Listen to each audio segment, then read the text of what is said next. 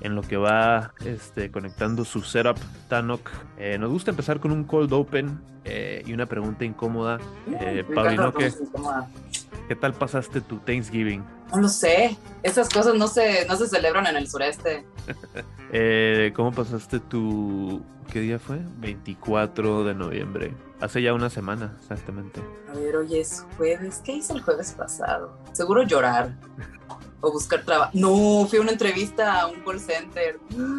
Así desesperada estoy.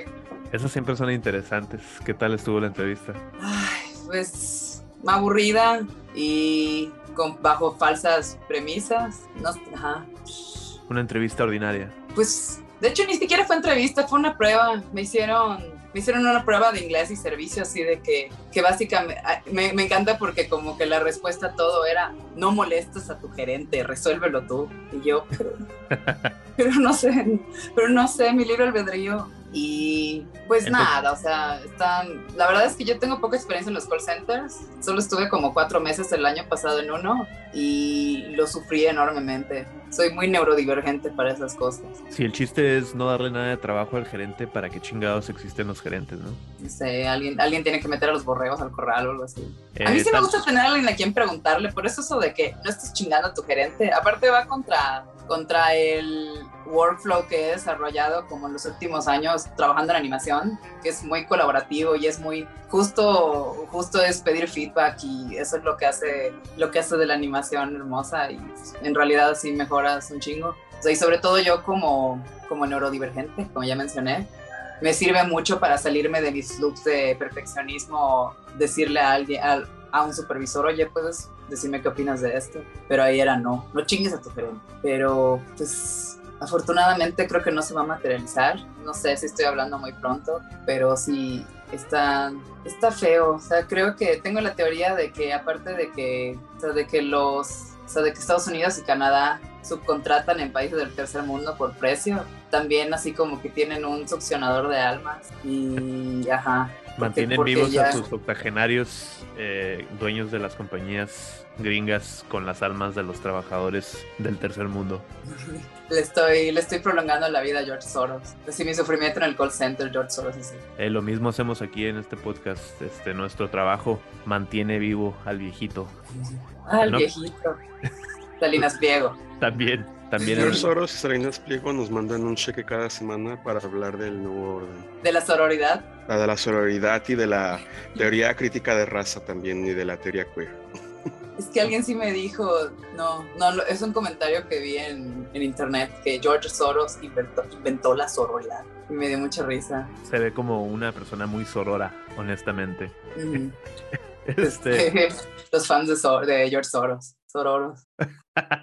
creo que, creo que eso es como que el, el todo el- la extensión de la asociación entre Soros y sororidad, ¿no? Y de ahí salió esa teoría de, conspira- de conspiración. Sí, sí, sí, ah, como recuerdo cuando le perdí el respeto a, ay, ¿cómo se llama? A, a, Nor- a Rodríguez Noroña. Ajá. O sea, ya es- o sea, va a sonar ingenuo, pero en algún punto dije, ah, esta persona, creo que me impresionaba porque como que era, era muy vocal en el Senado. Y recuerdo cuando estaba desacreditando los movimientos así de los candidatos independientes como Pedro Kumamoto, Mm. comparándolo con Fujimori, pero su única conexión es que los dos tienen apellidos japoneses y sí fue allá y yo quiero, o sea, todo porque pues estaba, o sea, pues estaba haciendo ruido el Kumamoto en ese momento y Traen la misma agenda shintoísta ambos, ¿no? ujú, sí, Y bueno, hablando de teorías de conspiración, camaraditas, es mi gusto darles la bienvenida a este el podcast cripto comunista número uno en el ranking de la blockchain tecnócrata,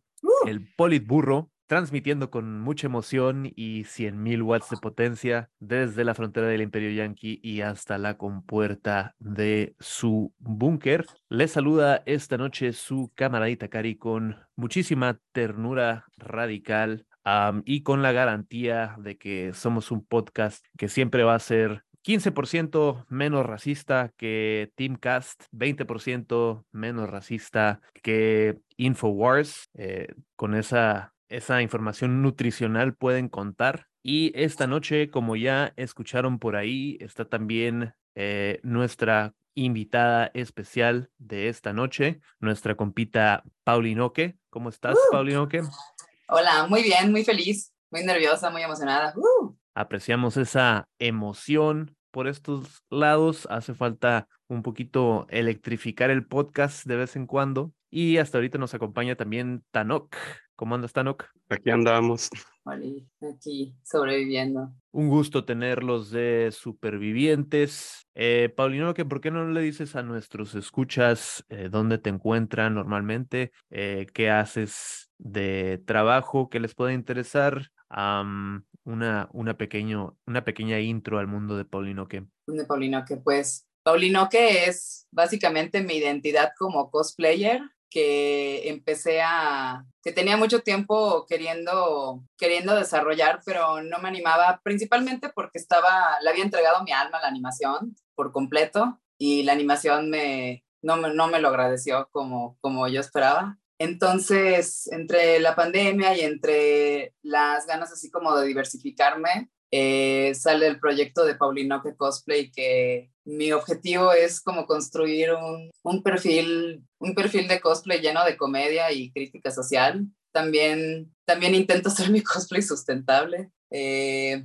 actualmente estoy en Instagram, pero en realidad vengo a promocionar mi nuevo y flamante OnlyFans, que está solo a 115 pesos mexicanos, 5,95 dólares americanos. Y todo esto es para que pueda hacer más props y lo, eh, hacer más contenido tanto, en, tanto relacionado a cosplay como proyectos personales de animación. ¿Qué significa hacer eh, sustentable el cosplay? Pues intento, por ejemplo, limitarme a pedir cosas de China por la huella de carbono. O sea, intento, intento ir a mercados y como tiendas chiquitas a, a conseguir... Eh, a conseguir materiales o a conseguir piezas que luego adapto. Eh, me encantan los bazares cristianos de, de, por mi departamento. Yo vivo en el DF, no voy a decir dónde, pero hay unos mercados así bien chingones y hay de todo. Entonces es bien padre ir al, ir al mercado a comprarme una peluca de, o sea, que me cuesta 70 varos y que en Mercado Libre cuesta 120. O lo mismo el centro de aquí que tiene un chingo de cosas. Entonces es bien padre porque, eh,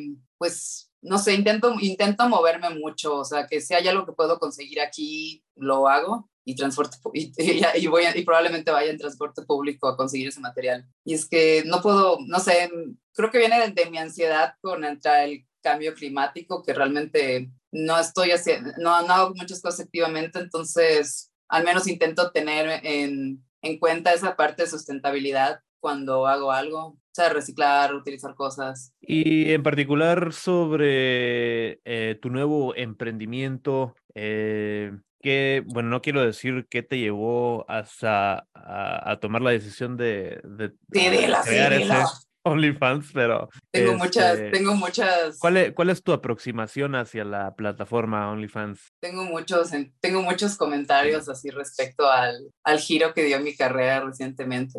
Eh, pues en este caso es un poco, ha sido, ha sido es, es bien raro porque yo, yo me considero una persona como bien ñoña y con cero sex appeal, sex appeal. No sé sonreír en fotos y así, pero esta cuenta, eh, abrí esta cuenta el año pasado como para, para el ganado y para darle a la gente las apps, porque mi otra, mi otra cuenta de Instagram pues está llena de arte y dibujos y entonces ajá, dije, ah, esto, esta, a esta cuenta le faltan fotos de mí en bikini, que, que pues me gusta tomarme fotos de un chingo de selfies, pero nunca las, nunca las publicaba por pena, porque digo, no, es que, es que soy una narcisista. Pero me di cuenta que en esta cuenta del ganado, así que como que ya posteaba mi vida personal, de todos modos me empezaron a seguir así como, como muchos hombres. Entonces dije, o sea, ya como con el gusanito del cosplay fue como, tal vez puedo hacer algo con esto. O sea, porque al final como que mi, lo que, o sea, la circunstancia que me llevó al OnlyFans es, claro, dinero, pero al final es,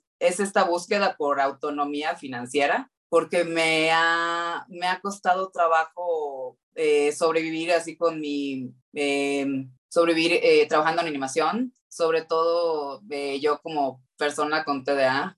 luego los estudios así como que tienen unas cuotas muy culeras y no están bien pagadas, entonces me ha aunado a la pandemia como que ha sido un proceso un poco difícil para mí. Entonces me gustaría tomarme un break para crear, para mejorar mi, mi portafolio de animación y que Disney pueda contratarme. No sé si lo hago ahorita que tengo OnlyFans, ah, pero también es como, o sea, viene de este reclamo, así como, como de estas ganas de poder hacer dinero en respetando mis tiempos. Claro, tener un poquito más de independencia eh, económica es algo que potencialmente muchas personas buscamos. Eh, Tanok, no sé si hay alguna intersección ahí que valga la pena explorar entre el cosplay y el trabajo que haces tú como drag. Ah, de hecho, son comunidades que conviven constantemente. Es muy normal que haya dragas que hayan empezado en el cosplay o que, se o que dejaron el drag y se movieron al cosplay, o bueno, así muchas cosas en general, ¿no? Por, así un ejemplo famoso es este chico llamado Jeremy Carey, o que en su persona drag se llamaba Fifi O'Hara, y ahorita ya no hace drag, pero, pero él pero él, mientras hacía drag, empezó a hacer mucho cosplay y ahorita ya nada más se dedica al cosplay. Entonces, ¿por qué sucede esto? Porque, en el drag y el género y quién sabe qué y todo esto, el cosplay es como más bien de personajes y de todo. Creo que se encuentran mucho porque ambos se tratan de divertirse. El cosplay es costume play o jugar, o jugar con vestuarios. Y en el drag se divierten mucho con el género. Entonces, y, entonces pues eh, se intersecciona mucho. También en el cosplay pues está mucho esto del gender band, que es hacer un personaje que, no sé, por ejemplo, a, a Sailor Moon, y, pero hacer Sailor Moon de hombre o agarrar a, a Max Steel y hacerla de mujer, ¿no? Convertirla en una Max Steela. ajá, es una, es un encuentro de comunidades muy curiosito, pero que cuando te lo pones a verlo es como muy coherente. Es, es muy normal que haya drag queens cosplayers y cosplayers que hacen drag o gender events, que es, es diferente, pero...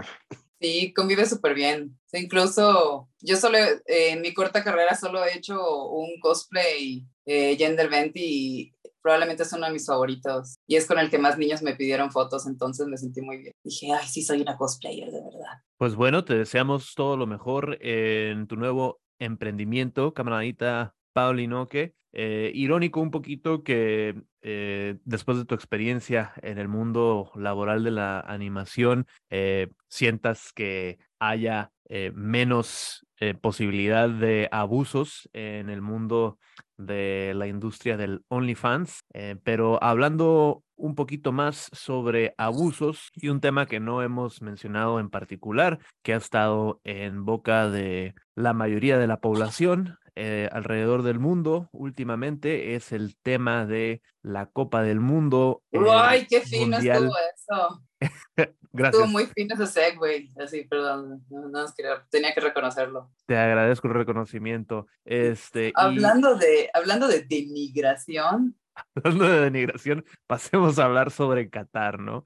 Y pues los abundantes abusos sobre el, eh, perdón, los abundantes reportes sobre abusos de en contra de los derechos humanos y pues por ahí hay este cifras de cientos, si no es que miles de muertes de los trabajadores que estuvieron involucrados en la construcción de los estadios y la infraestructura para llevar a cabo el mundial. Obviamente los abusos en contra de los derechos humanos de las mujeres en un país eh, gobernado por una teocracia islamista eh, como es Qatar, que digo, a lo mejor vale la pena aclarar que el, problema no es que sea islamista, sino que es fundamentalista. y pues otra serie de, de, problemas que a lo mejor valdría la pena eh, tocar también, ¿no? Eh, Paulino, que tú cómo has visto el Mundial hasta ahorita, yo sé que eh, sufriste la este, eliminación o el el, el incumplimiento de nuestra dorada selección, querida selección mexicana por poder clasificar a la próxima ronda. Sí, creo que creo que estaba dormida cuando pasó, no me recupero todavía. Estoy, no pude ocultar mi sarcasmo, perdón. Tuviste que dormir Sí. para, para no sufrir tanto, ¿no? Para no, para no romper mi tele como el güey de, el, el güey que se hizo viral. Así en. Es- ese video está demasiado loco porque parece actuado, pero no me consta que sea actuado, ¿sabes cómo? Pero- ¿Quién tiene dinero para agarrarse a vergazos a tu tele, güey? Yo no tengo tele, yo no tengo, mis roomies y yo no tenemos tele en la sala que desmadrar. No mames, güey, que se caiga, que se caiga el papa, pero que no se caiga la tele.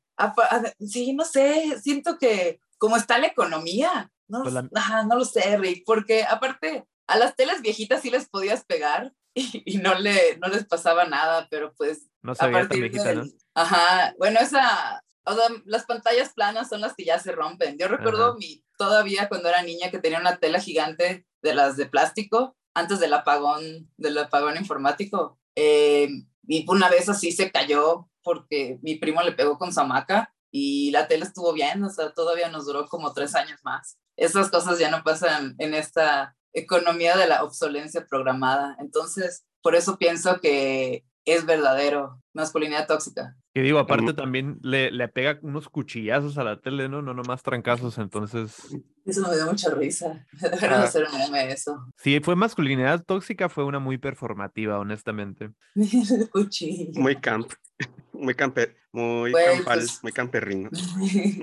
La masculinidad tóxica es mala para la economía, lo escucharon aquí en el Politbur.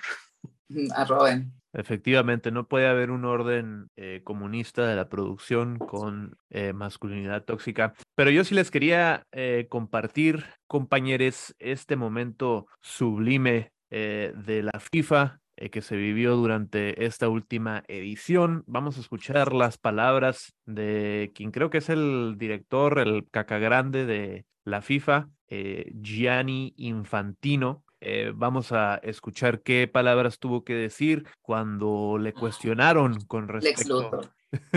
Tiene finta de Lex Luthor, ¿no? Es Sí, como ¿qué de- tienen que decir Lex Luthor de Italia? No el Washington Post. Ah, Es- Superman, eh, te voy a aventar la kriptonita. Eh, sí, definitivamente trae el mismo look que nuestro camarada este, que financia el show, Jeff Bezos, ¿no? Escuchemos un poco. Comenten los tororos. I'm European. Actually, I am European, not just I feel European. I think for what we Europeans have been doing in the last 3,000 years around the world, we should be apologizing for the next 3,000 years. Pues, eh, cuando le cuestionan acerca de las violaciones a derechos humanos en Qatar, dice, yo soy europeo y por lo que hemos hecho los europeos los últimos 3.000 años, creo que deberíamos estar pidiendo perdón los próximos 3.000 años, ¿no? Hasta ahí, ¿cómo ven ese comentario, camaradas? ¿Por qué 3000? Arbitrario.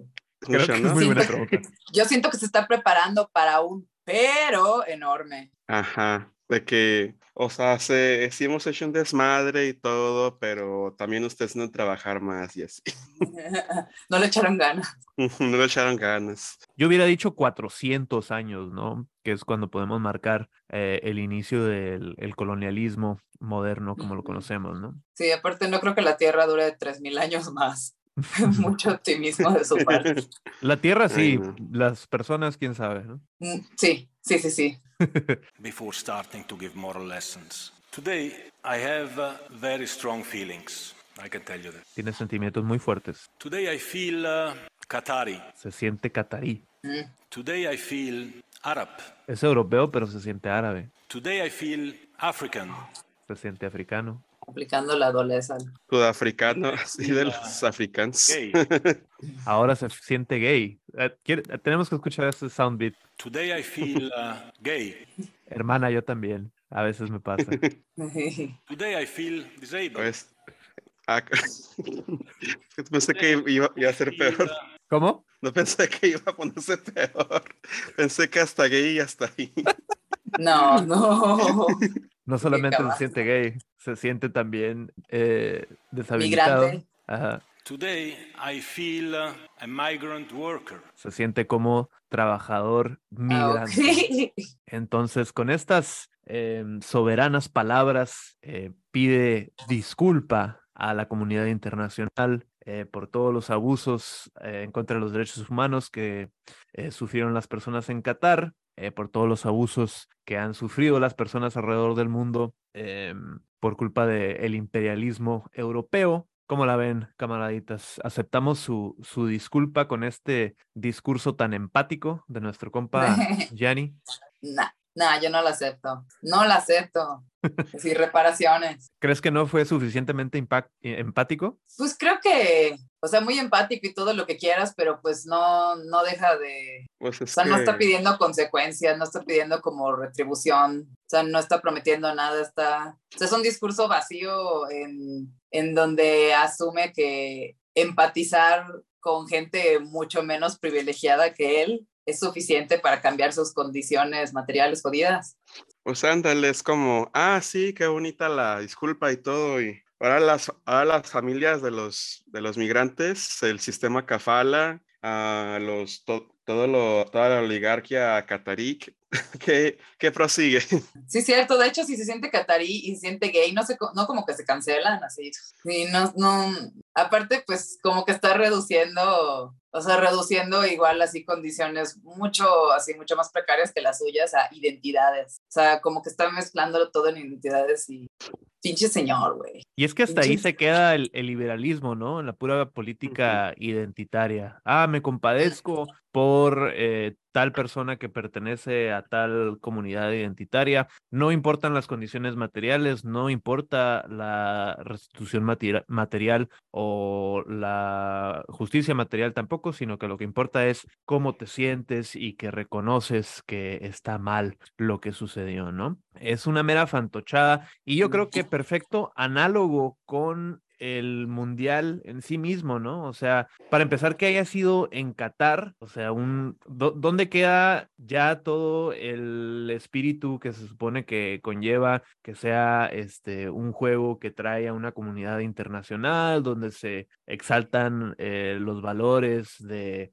ahora sí que sororidad y hermandad entre los pueblos, ¿dónde queda Em, pues el interés en promover el deporte como una actividad sana para todas las personas eh, queda en segundo plano, ¿no? Eh, simplemente, o sea, ni siquiera en segundo plano, o sea, eso queda fuera de el entendimiento. Este mundial pasó a ser 100% únicamente el producto, eh, un simil de lo que alguna vez llegó a ser toda esta organización internacional que, y movimiento que promovía la FIFA, ¿no? O sea, simplemente es, ah, ok, pues eres base de Estados Unidos en Medio Oriente, este, tienen un chingo de dinero, eh, tienen un chingo de petróleo, eh, pueden simular que son un, este, una democracia eh, liberal, pueden aparentarlo gracias a eh, pues el dinero que pueden pagar, los estadios que pueden construir, este, las mochadas que le pueden dar a la FIFA para que se hagan de la vista gorda y pues hasta ahí llega, ¿no?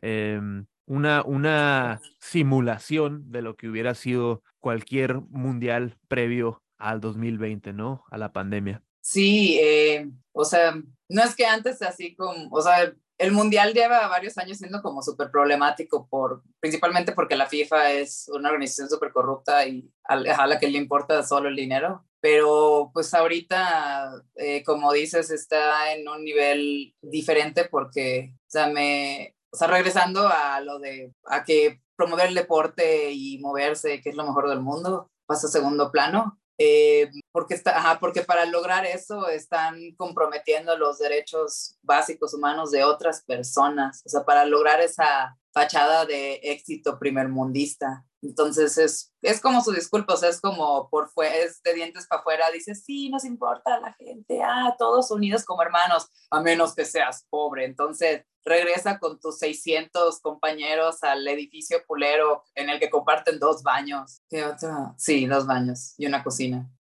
Y un análogo perfecto también con eh, la hegemonía que sostiene Estados Unidos eh, contemporáneamente, ¿no? O sea, eh, también una simulación, cada vez se ve en mayor decadencia el imperio y el mismo capitalismo tardío, ¿no? Que eh, nos estamos dando cuenta con la situación en Ucrania, eh, lo que se espera que suceda en invierno a través de Europa por la falta de recursos energéticos, cómo se está eh, desplomando y manteniendo por un hilo muy delgado sostenida la supuesta democracia liberal que este, pone en orden al mundo y dicta las reglas del juego, ¿no?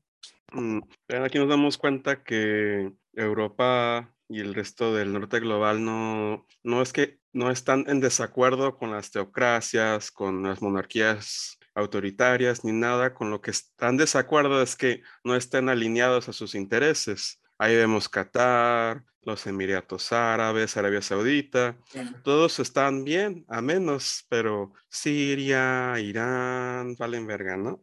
Exactamente, y justo por ahí salió recientemente una, un tuitazo eh, que iba por ahí, por esa línea, eh, porque recientemente, eh, ahorita también está el tema de una huelga masiva que se está organizando entre los trabajadores ferroviarios en Estados Unidos y pues antes de que pasara la huelga, el Congreso y el Senado se pusieron de acuerdo para eh, pasar una ley y este, volver ilegal cualquier intento de huelga por parte de estos trabajadores, ¿no? Entonces salió un tuit diciendo que si eso no es autoritarismo, entonces ¿qué es, no? Eh, las acusaciones que hacen los países occidentales de autoritarismo a países fuera de su esfera de influencia, pues son completamente vacías, ¿no? Porque están llevando a cabo el mismo autoritarismo en casa cuando se trata de sus propios trabajadores que ponen en amenaza los intereses propios de los oligarcas de, de su país, ¿no?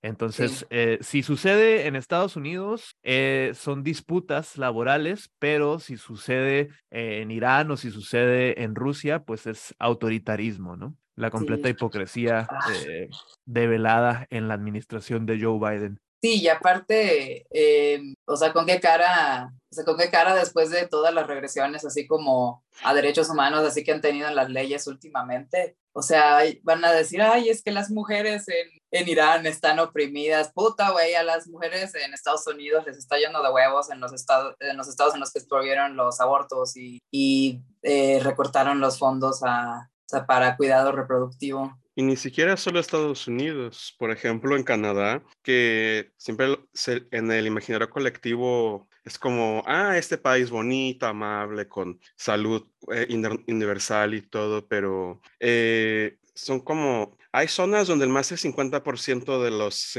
encarcelados son personas indígenas. En Europa, en, en, Europa está la alza todos los gobiernos de, todos los gobiernos de derecha y, reaccionarios directamente fascistas. Eh, creo Noruega, que es así igual, uy, la socialdemocracia, bonito y todo. Ah, Vino, empezaron a venir todos los refugiados de Asia Occidental y, y, ya, y ya, se les acabó los, ya se les acabó lo amable y la cara bonita. Fue como, entonces, pues, ajá, es, es como farmacia blanca, ¿no? También es virulenta, es la verdadera pandemia. bueno, también la otra, ¿verdad? Pero esta también. Mm, la pandemia más pandemia. Se derrumbó la fachada bonita de la socialdemocracia nórdica. Eh, camaradita Paulino, ¿qué, ¿qué palabras de consolación tienes para todos nuestros escuchas que están sumamente devastados por la mm. eliminación de México en este torneo? Palabras del piojo, me parece al menos tenemos salud. Por, por, lo menos este, seguimos disfrutando de eso, ¿no? Este, a ver si, a ver si se logra abastecer bien el sistema de IMSS antes de que termine este sexenio de nuestro querido Tlatuani, cabecita de algodón. Eh, pero antes de que pasemos a temas más locales, camaraditas, vamos a tomar nuestro break obligatorio que nos otorga el sindicato de los memes y en unos breves instantes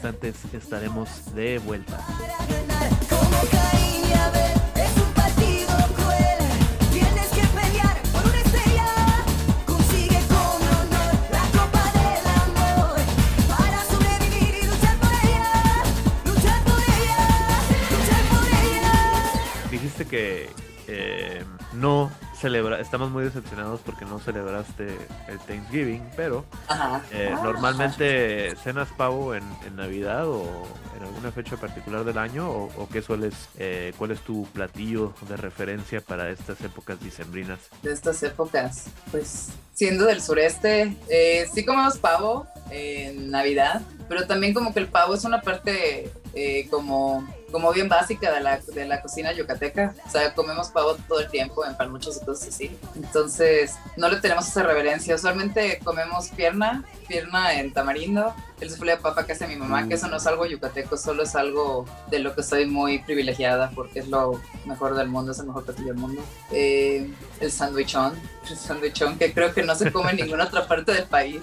Soy, yo soy fan de la comida yucateca, pero no del sandwichón. Ah, ok, sí. Mi, es muy, mi sobrina que, que nació en Canadá y ha vivido toda su vida allá, una vez lo pidió pensando que era pastel y fue muy satisfactorio para mí ver desarrollar ese, ese- esa situación porque dice, quiero esto, y yo, oye, pero no es pastel, ¿seguro que quieres? Sí, dije, ok. O sea, de, ajá, de que como a veces solo tienes que dejar que las cosas pasen. Creo que la contraparte norteña de el sandwichón, y me parece que es de Sonora, pero puede que me equivoque, es la capirotada. ¿Has probado la capirotada? Siento que alguien me ha hablado de la capirotada. Seguramente Tanox se avienta unas capirotadas matonas. Necesito saber más, por favor, confirmen. Pues básicamente es un sandwichón, pero dulce. Tiene pan, tiene pasas, tiene, eh, ¿cómo se llama? Am, ¿Qué más tiene el sandwichón Tanok? El sandwichón creo que tiene, La capirotada, digo. el sandwichón tiene atún. No me han dado a ninguno de los dos, no sé. No, hombre, nos fallaste ahí como este referente culinario de Chihuahua, ¿eh? Ay, si Sí, me me preguntas de perdieron las flautas o los burritos. Si me preguntas de flautas o burritos, te puedo decir lo que quieras, pero de esos no. Pero bueno, pasando de referencias culinarias, pasemos a referencias chilangas. Tuvimos un fin de semana muy activo, o no necesariamente ni siquiera el fin de semana, em, más bien, pues sí, empezando el viernes con la marcha del eh, 25 de noviembre, la marcha de las mujeres libres, ah, y otra serie de marchas que se llevaron a cabo eh, en la Ciudad de México, en la capital y en algunas otras ciudades del mundo, digo de México. Acá en Baja California, pues tristemente no nos llega mucho de ese ímpetu eh, manifestante. Entonces queremos escuchar directamente cómo lo viviste desde tu trinchera, compita Paulino, que y no nada más la marcha del 25, sino la marcha del 27, que fue un evento cósmico este, que estuvo presente en toda la noticia eh, Sí, internacional. ¿no? Geopolítica. Ay, ¿Qué viste tú pues, esta última semana? La verdad, este es el primer 25 de noviembre en como tres años que no voy a marchar, eh, porque ando bien, ando como en modo de ahorro de energía. O sea, la, de, o sea desde la pandemia he tenido esa tendencia de, eh, de que llega un momento en donde tengo que separarme un poquito de ciertas cosas por salud mental. Entonces, eh, y, y fue muy triste porque justo queríamos, el, el plan original era marchar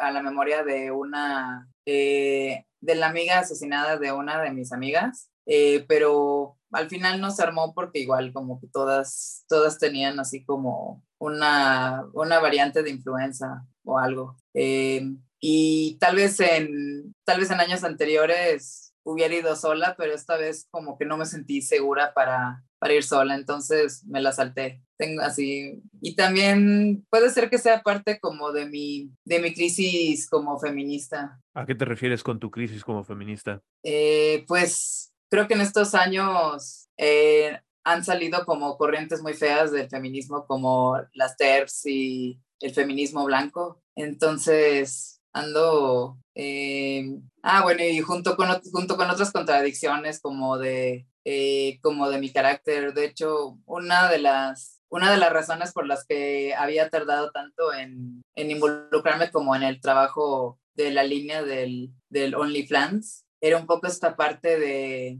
eh, de perjudicar al movimiento al, digamos, al ajustarme, a la- al perpetuar la mirada masculina. Que hay ciertos puntos en los que sí estoy de acuerdo, pero, o sea, el aprender que va más allá de mí y que también el, como esta, la criminalización del trabajo sexual como algo muy blanco, ajá, no diría que ya no, el feminismo no sirve para nada, pero hay, hay muchas cosas así que como que me tienen en estado de, eh, de parálisis, que solo estoy eh, sigo, sigo, la, así, sigo la lucha y tengo, tengo muchas amigas feministas a las que quiero mucho y respeto y pues estoy recuperándome, estoy intentando... He conocido, tengo muchas amigas y, y mutuals de Twitter y todo que les ha pasado como lo mismo, esta como crisis feminista, podría decirse de alguna manera, igual por los mismos temas. Y bueno, ah, no, no, creo que nadie ha sabido muy bien cómo resolverlo pero al menos eh, sí existen espacios de resistencia antipatriarcal fuera del feminismo y, y existen feminismos que, son, que han tenido la oportunidad de, de aparecer aquí, como ha sido el feminismo proletario que surgió en la India por una mujer pobre como en los 90 inicios del 2000, es relativamente reciente.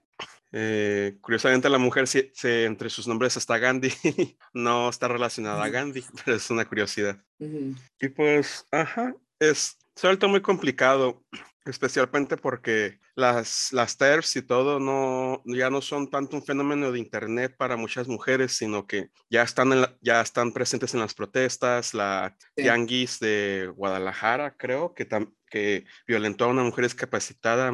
Aquí en Juárez hay un grupo de mujeres pues blancas, clase media y todo, que que según tú muy, muy amables y todo porque rentaron un autobús para una marcha, pero luego te das cuenta que ellas casi atropellan a propósito a unas personas en una marcha, entonces pues muy denso ese sector, ¿no? Pero ah, independientemente del feminismo, no me acuerdo quién había, que era igual, así como socialista, había dicho que ah, el detalle es no, es no ceder territorio. Ah, no podemos darles ese gusto estratégicamente, ya en lo frío, pues estratégicamente es pésimo, pero no, no, hay, que no hay que ceder territorio y pues, ajá. Y sí, no cedamos territorio. Eh, me llama la atención que menciones las contradicciones, ¿no? yo sí sigo pensando que el movimiento feminista en México y realmente a lo largo de América Latina es el único movimiento social que tiene algún potencial revolucionario.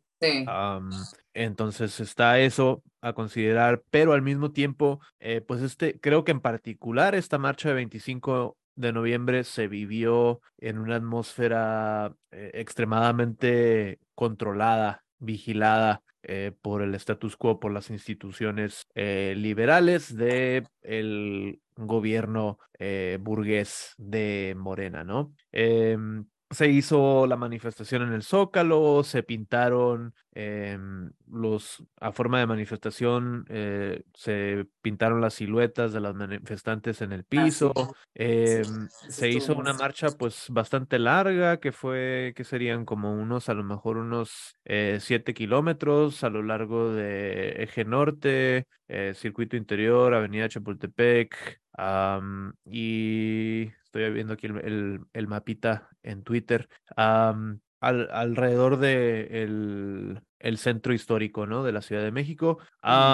y pues en todo momento las eh, mujeres que estaban marchando, vigiladas por las unidades policíacas eh, de mujeres policías, y ah, incluso al momento de hacer eh, de tirar bombas molotov, ¿no? De tirar este, botellas de vidrio con gasolina eh, prendidas, eh, que se hizo hasta enfrente de la catedral, algo extremadamente performativo, ¿no? O sea, una morra en un stage, en el zócalo, dando su discurso, eh, la multitud dispersa, no se veía como que demasiada gente para que estuviera saturado, se veía hasta como que un chingo de eh, periodistas grabando qué estaba sucediendo, no tanto manifestantes, y como cinco o seis morras con estas este, bombas caseras arrojándolas, tratando de arrojarlas por arriba de las vallas enfrente de la catedral, ¿no? Porque muchas, muchas de esas ni siquiera alcanzaron a, las aventaron y ni siquiera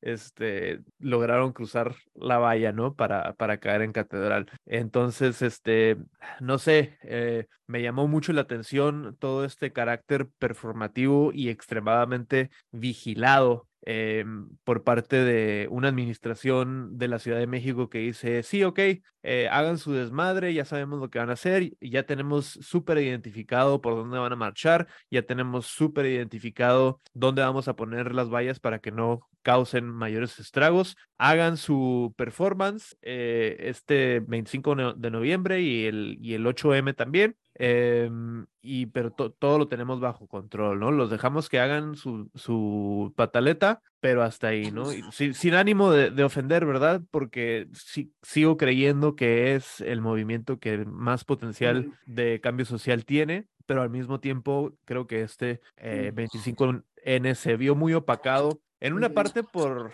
la marcha del orgullo hétero que tuvo lugar la semana. ¡Ay, no mames, tengo comentarios sobre la marcha feminista, pero también quiero saber todo sobre eso. También o sea, cuando, cuando digo el orgullo hétero me refiero a la de los del INE, ¿eh? los de que andaban con ah, Rosita marchando. Ah, bueno, no, ah, es que ese es el orgullo clase mediero, orgullo blanco. Exactamente.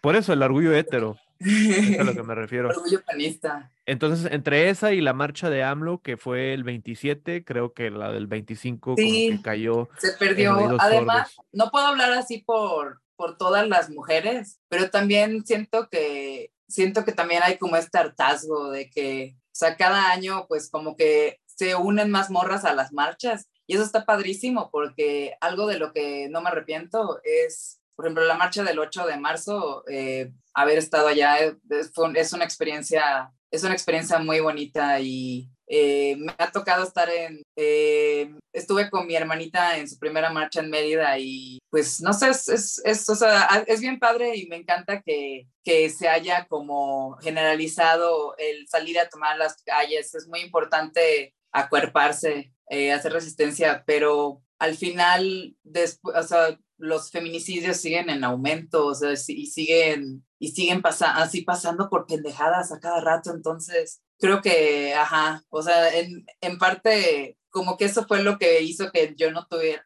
en parte que no quisiera marchar, o sea, como de que, güey, es que, o sea, sí hay que acorparse, pero, o sea, y, y como dices, o sea, más bien el potencial está en, en otros, eh, pues en otros, en, como en otras partes, o sea, más allá de lo performativo, o sea, más allá de tomarse fotos así que con, con el cartel, sí, o sea, o sea, eh, trabajar como no, en no sé, no sé si está en otro lugar, ¿no? O sea, mi duda es dónde está, porque se, se, lastimosamente lo que, lo que se siente es que ya no está en esta marcha del 25 de noviembre. Em, se vio más ímpetu social en la marcha por proteger al INE, eh, por AstroTurf que, que estuviera, por más intereses particulares que estuvieran ahí involucrados, y definitivamente se vio más ímpetu social también en la marcha en apoyo a López Obrador, que fue el, 27, ¿no? Sí, eh, sí, definitivamente. pero ninguno, ninguno de estos movimientos son revolucionarios, ninguno de estos movimientos eh, buscan lograr un cambio, un cambio que beneficie em, a la clase trabajadora. Son ambos son movimientos que eh, protegen al status quo, ¿no? Ya sea la clase media eh, tratando de proteger sus instituciones liberales como es el INE o eh, la nueva clase política que es Morena y el PG, ¿no? Pataletas. Sí, es un, así creo que sí es así como un concurso de medirse a la verga. O sea, ¿A ti cuánto te mide, Tanok? Dos metros. Pero creo que todos los movimientos sociales revolucionarios aquí en México creo que nos están invadiendo dos sentimientos simultáneos. El miedo de pues, que te van a matar, sinceramente, y la y la impotencia, la impotencia mezclada con desesperanza y fatalidad, ¿no? De estoy haciendo lo que puedo, desde donde puedo y todo y no está pasando nada, está empeorando la situación, de este tipo de circunstancias, ¿no? Y creo que realmente no tengo una respuesta para eso. y, si y, si lo analizo más, y si analizo más, nomás se van a poner más tristes, ¿no? pero, pero sí, sí es posible, tal vez no desde el performance, tal vez no desde los votos y tal vez no desde las desde el incrementalismo de que poquito a poquito, pero, pero sí existen posibilidades. Les voy a dejar por sí mismos descifrar cuáles, y nomás, y parte del miedo es que sabemos que va más allá del gobierno, las empresas, pero pues, redacted, ¿no? Pues yo creo que la esperanza es en seguir haciendo comunidad. Sí, la comunidad es una herramienta muy poderosa que la gente no le está dando, que la gente no le está dando la importancia que quiere porque a pesar de que digan que son socialistas revolucionarios y todo, sigue esta compulsión individualista por hacer individual, eh, individualizar todo, ¿no? Por ejemplo, con Paulino, que el tema del OnlyFans, que, que, le que varias feministas dirían, no, oh, es que estás denigrando al movimiento y quién sabe qué, no. Eso es individualizar y por tanto moralizar su, su, situación, ¿no? Que va mucho más allá de eso, no es un problema individual, no es un, no es un tema de, viene de la misma mentalidad de compro este, no sé, este artista y estoy apoyando estas iniciativas sociales, ¿no? Y no, no se trata de eso, se trata de sistemas, el cambio tiene que ser institucional, masivo, no es, o sea, sé claro que te ayuda mentalmente, no sé, por, no sé, no comprar algo de Elon Musk, como que te quita un pesito mental, pero no, no empieza, no se termina ahí, ni siquiera empieza ahí, es más grande y eso incluye a la comunidad, hay que hacer, pero que organizar comunidad, no es nomás de una sola persona, de siquiera dos o tres. Quiero puntualizar un poquito sobre, eh, en, particular sobre la marcha que organizó el presidente López Obrador, eh, que nos, nos echan carrilla porque siempre le decimos cabecita de algodón o AMLO, eh, no le decimos el cacas, ok, vamos a, vamos a usarlo una vez para satisfacer a los críticos. La marcha que organizó el cacas. Ando, me encanta Ando. Así o no, Ando con él. Ándale, la marcha que organizó ANLO. este, y contrastarla primero en, eh, con la marcha del orgullo heterosexual, la marcha a favor del INE. Em, y eh, por ahí salió a relucir un comentario uh, de el amigo del show, Claudio X González Guajardo, em, para decir que creo que estamos frente a un hombre autoritario que pretende conservar el poder a toda costa, está dispuesto a pasar por encima de la Constitución y las leyes para lograrlo. Y pues inmediatamente podemos decir que quizás no sea tan grave el caso porque pues ya vimos que no va a pasar la reforma constitucional que proponía originalmente ANLO que sí iba a intentar hacer unos cambios constitucionales dentro del INE. Em, no puedes culpar a un hombre por intentarlo.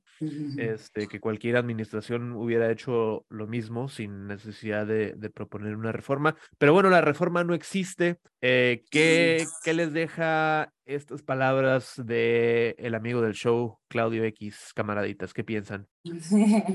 haciendo, hubiera estado, haciendo hubiera estado para, pues, para cualquier otro güey.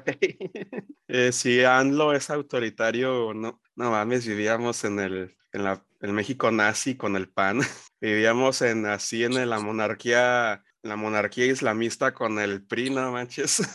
Sí, además, curiosamente, ajá, los panistas que tuvieron así su reunión con fascistas literales hace unos meses, que no me lo quería poner allá. Eh, pues este es el discurso que este güey lleva, no sé, que este güey lleva diciendo desde hace como 15 años. Eh, siento que no, nunca ha tenido como eh, realmente una, una preocupación basada en la realidad. No sé, siempre, o sea, como que ahorita la narrativa, la narrativa encaja perfecto con, eh, con esta postura que ha tenido desde siempre, súper así, súper anteando. Entonces, lo que quiero decir es que no respeto a Claudio X González, entonces, ajá. Que chingue su pinche padre, Claudio Que se vaya a la verga, básicamente.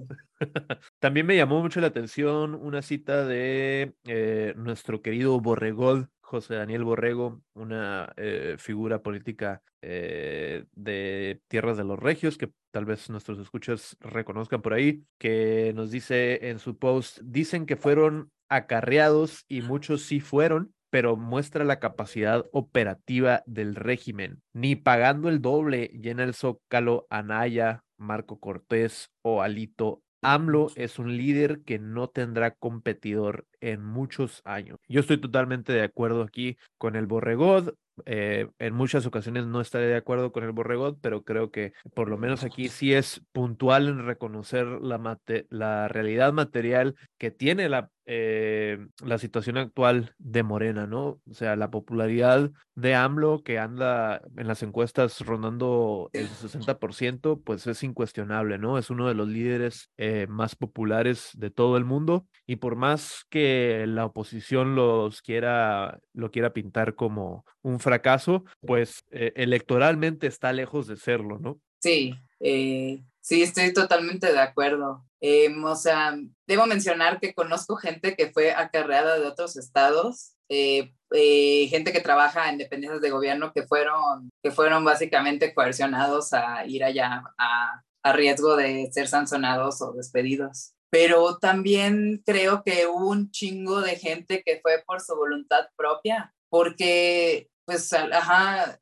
eh, acarreados siempre va a haber, o sea, en, cualquier aspecto político, cualquier masa siempre va a haber acarreados. pero, pero yo sí creo que ahorita hay mucha convicción porque como sea fue histórico, o sea, y no sé, es que me, de, supe que, supe que, oh, no, ay, qué pedo, o sea, les reventó la tacha cuando mis papás me, o sea, de repente me dice mi mamá, vas a ir a la marcha del INE. O sea, mis, mis padres son, son personas clase medieras. Mi mamá es blanca, mi papá, mi papá no, pero pues, o sea, así como demográficamente son blancos, así, así yucatecos, clase medieras blancos. Entonces, pues, siempre es así de que, ay, vas, vas a la marcha, ay, no, por favor, no vayas allá donde están rompiendo cosas, ok.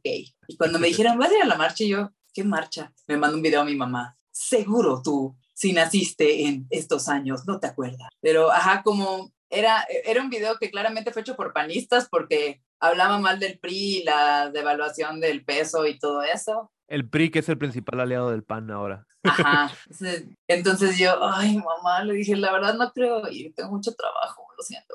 Sí, ya, ya, ya marché lo suficiente este año. Y me, y me mandó unos videos y me dieron mucha ternura, porque marcharon así como, como por, la, así como por sus casas, o sea, por la casa donde viven y hasta, hasta la colonia México, que es así como una colonia bien nice y bien bonita y pues, o sea, caminar en Mérida es, es un infierno porque hace un chingo de calor y no hay árboles, pero, pero están chicas las distancias, entonces, ajá, fue una mini marcha, eh, pero me llamó mucho, no sé, me llamó mucho la atención eh, que esto como que le llegara a mis papás, porque mis papás no son unas personas particularmente políticamente activas y, y, y no están tanto en redes más que en el WhatsApp, que es donde se pasa la mayoría de la propaganda así de, así de derecha. Entonces, como que más bien me hizo reflexionar en qué tiempo vivimos. O sea, por un lado dije, eh, ves, ok, eh, está padre que mis papás hayan salido de su apatía política y, y pues marchen por algo por lo que creen, pero pues de, de nuevo es performativo y nadie entendía así casi nadie entendía 100% en contra que estaban luchando. La mayoría solo quería ir a luchar contra López Obrador, eso es lo que me da gozo. Eh, reenvía este mensaje 10 veces si crees en el poder de Jesús por encima de, por encima de ANLO. Somos católicos contra López Obrador. el TikTok que anduvo circulando por ahí en la última, en la marcha de frena, ¿no? Que ya parece siglos desde que fue la pinche ah. marcha de frena que. Mira, güey, ya no me acordaba de frena, sí es cierto.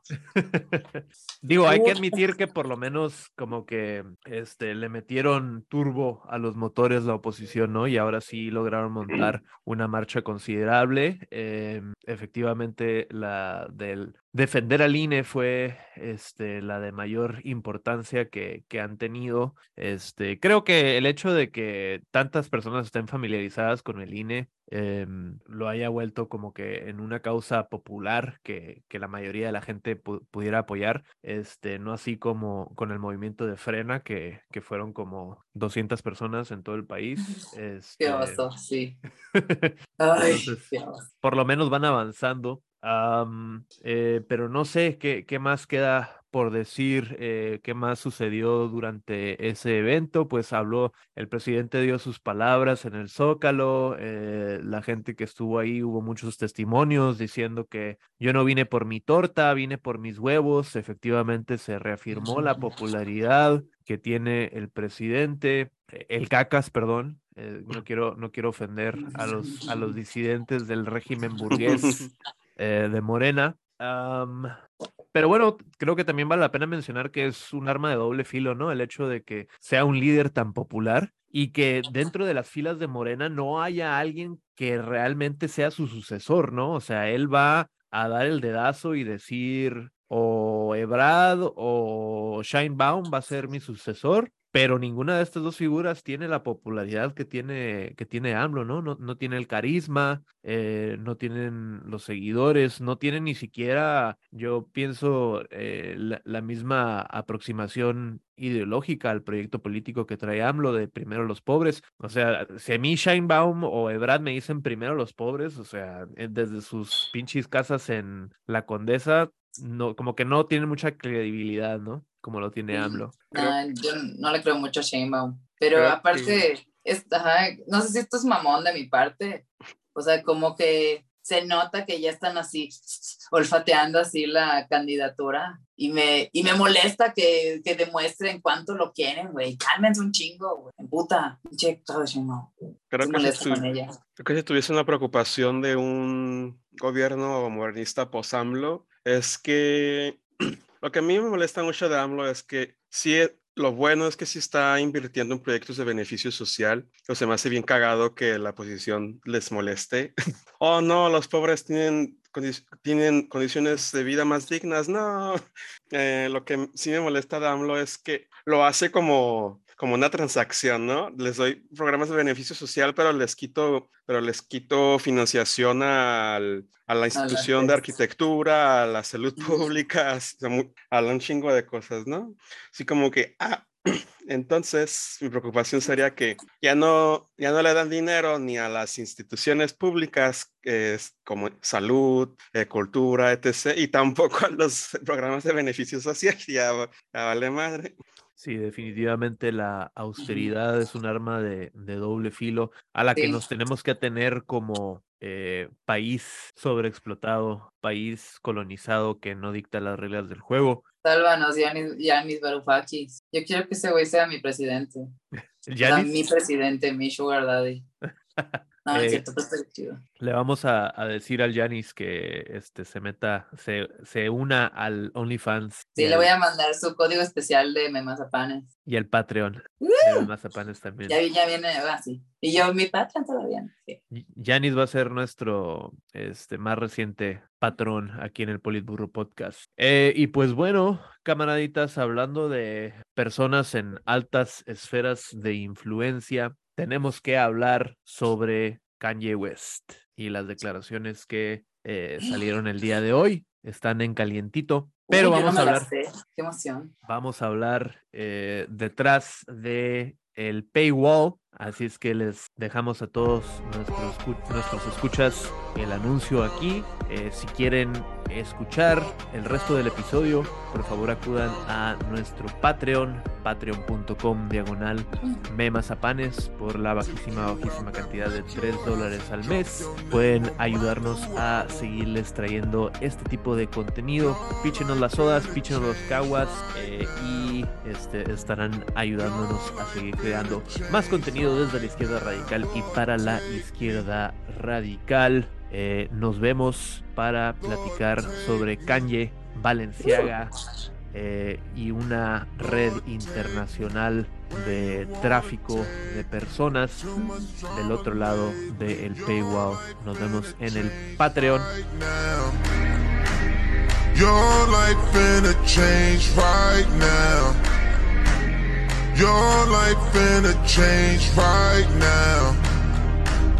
Your life finna change right now. Your life finna change right now. Balenciaga for all your friends, Hermes for the argument. Your life finna change right now. Don't bring friends around, I would behind your back. That's the new rule, rules are rules, and not now and when if not be switching for days, they know you with me. You blacked out your page, you switching your rules, they know you with me. You switch it the vids, you switch it again, I know what you need. You usually go combo, they don't even call you, they know you with me. Your life gonna change right now. Your life gonna change right now. Lord, take me. Lord, take me. Lord, take me where you wanna take me. Too much drama lately.